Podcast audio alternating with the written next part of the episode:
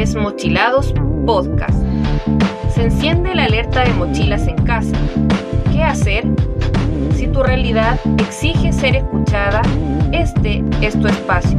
Todas las voces cuentan.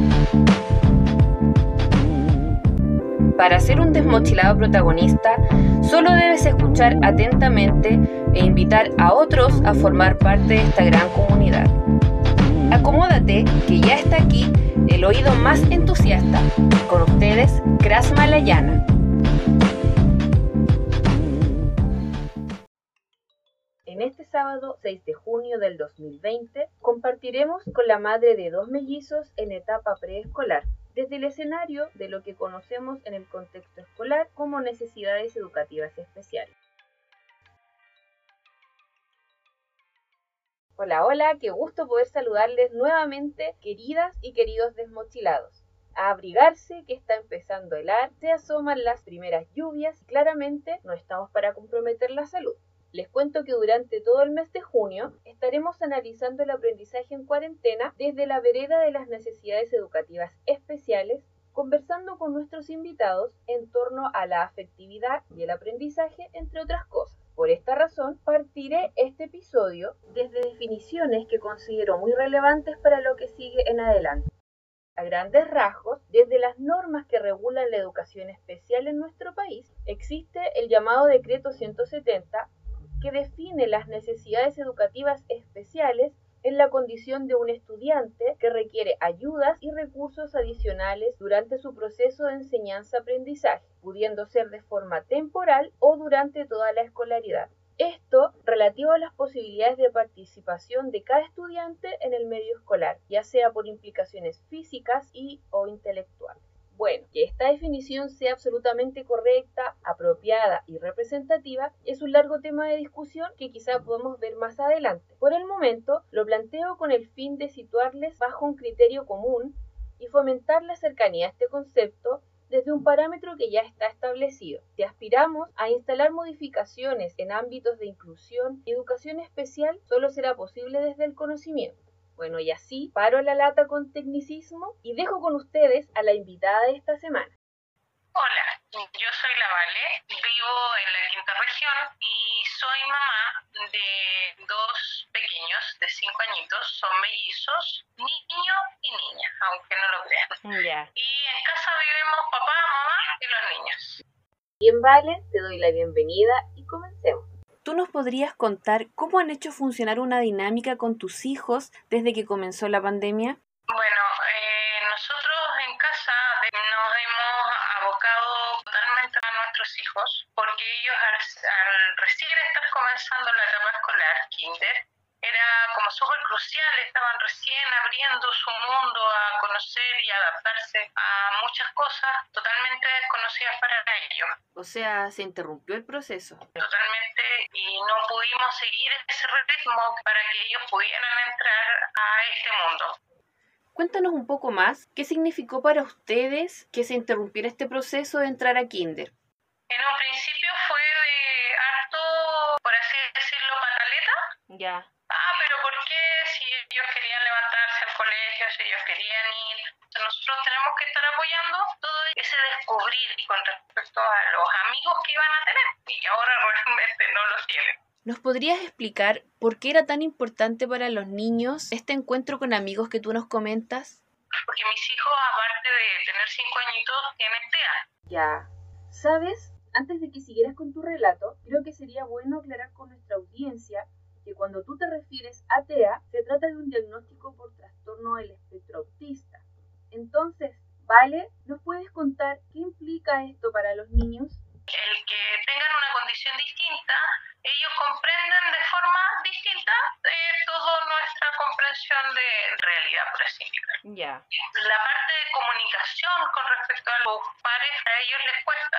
Claro, podría decir que los inconvenientes en la comunicación son un factor común en la mayoría de estos casos.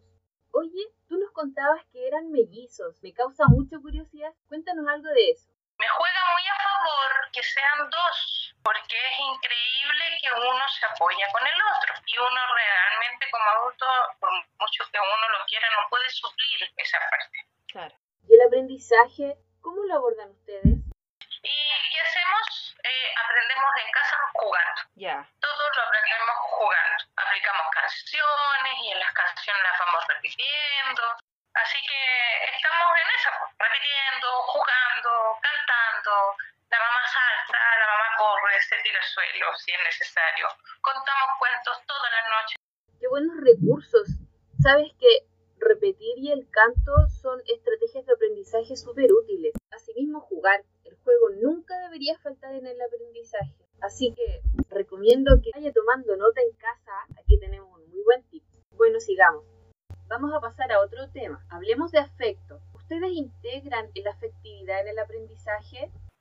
Lo que buscamos con mi en este caso es que ellos tengan una contención emocional, que ellos sepan que nosotros estamos aquí y reforzamos mucho el que nos abracemos, el que nos digamos buenos días, el saber cómo están, el te amo, el te quiero. Cuando ellos tienen mucha penita, nos agachamos a ellos a su altura, Ya. los miramos y tratamos de nosotros bajar el volumen, respirar, ellos respiran conmigo. Y lo que hemos logrado con, con mi marido hasta ahora es súper difícil, no es algo que lo puedas hacer de un momento a otro, Ujú. pero en sí lo van a lograr con los niños. Y eso no quiere decir que en cinco minutos no te van a hacer la rabieta de nuevo, o no les va a dar pena de nuevo, o, o uno no le va a dar una pena enorme, porque también hemos terminado llorando los cuatro. Pero es increíble de que ellos también ven que a los papás también les duele, que los papás también lloran.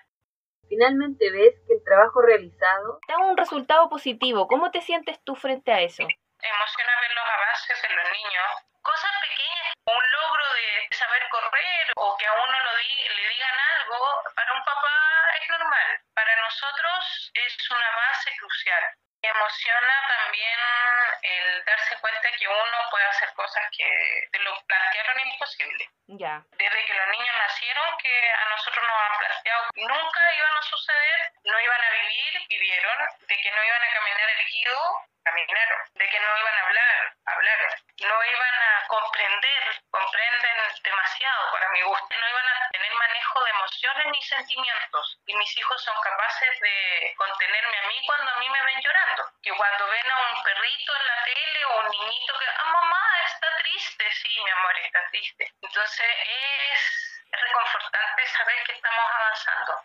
Pero sí, no te puedo mentir de que hay momentos en que yo pienso que no ha avanzado nada. Ya. Te vienen un montón de cuestionamientos y mm, no hay manual para guiar a un niño eh, de condición de autismo. Bueno, entonces planteémonos que los niños sí pueden, sí deben y lo van a lograr porque nosotros no les vamos a lograr toda la vida. Podríamos decir que la clave es ser muy optimista, creer y no En ellos. claro, y no poner límite a su potencial. Aún así, hay temas que te causen inquietud. tener orientación en la parte eh, contención y saber enseñarle a los niños, pero sin cruzar esa línea de, del agobio. de pasarlos a llevar y tal. Es vital eso. Bien, para ir cerrando lo que hemos estado conversando, ¿qué recomendarías desde tu posición?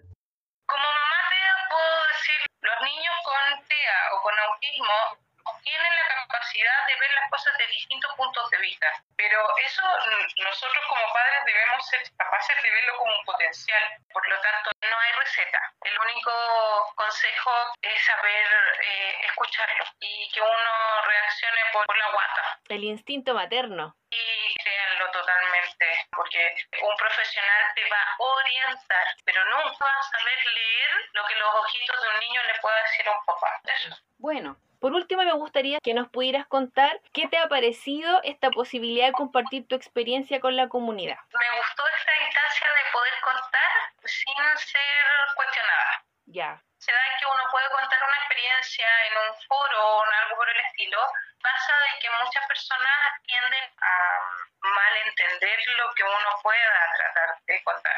Y en este caso es como rico saber que no me pusieron ciertas indicaciones ni me impusieron absolutamente nada, sino que me invitaste tú a hablar como mamá, porque como profesional podría haber dado otro tipo de cátedra en cuanto a organización profesional, porque a eso me dedico, eh, sobre todo en empresa y persona, eh, no tiene no tiene para nada que ver con lo que uno se dedica de la puerta por Ya, yo quiero decir que me ha encantado conversar contigo, así que hasta aquí cerramos esta ronda de preguntas y me despido de ti. Chao, chao. Chao. ¿Saben con qué me quedo de esta entrevista? Que la mayoría de las cosas que Vale aplica con sus hijos van en la dirección de la actitud correcta. Todos debemos ser proactivos, positivos e implicarnos en los procesos de nuestros niños, niñas y adolescentes para que puedan alcanzar cualquier objetivo y siempre obviamente desde el afecto. Vale hablaba del contacto visual y agacharse a la altura de los niños, pero solo sus niños lo necesitan. A mí me parece que acciones como estas deberían formar parte de nuestras costumbres. Todos necesitamos este tipo de conexión para que exista una verdadera comunicación. ¿No será que los demás hacemos como que nos comunicamos? Quizás sea un modo inconsciente de camuflar nuestras necesidades. ¿No será que los demás acostumbramos a ignorar las necesidades individuales? Tal vez sea por eso que nos resulte tan visible una especial atención en el caso de las necesidades educativas especiales. En fin, ahora que llegamos al final de este episodio, quiero dejar el siguiente cuestionamiento. ¿Qué nos hace distintos? ¿Qué hacemos para que dejemos de realzar las distinciones? Ya es tiempo de comenzar a derribar las barreras del rechazo. Y así pues, finalizo, estimados auditores, agradeciendo su atención y compañía. Por ahora me despido, los espero semana a semana para revisar una nueva y entretenida entrevista. Recuerda darle seguir a este episodio. Si quieres participar en este programa, puedes enviar un correo a paisaprendizaje.com o directamente en Instagram. También accede a mi página de asistencia psicoeducativa online en el Face Prof en tu casa, cuidando cambiar la C de casa por una K. Saludos cordiales.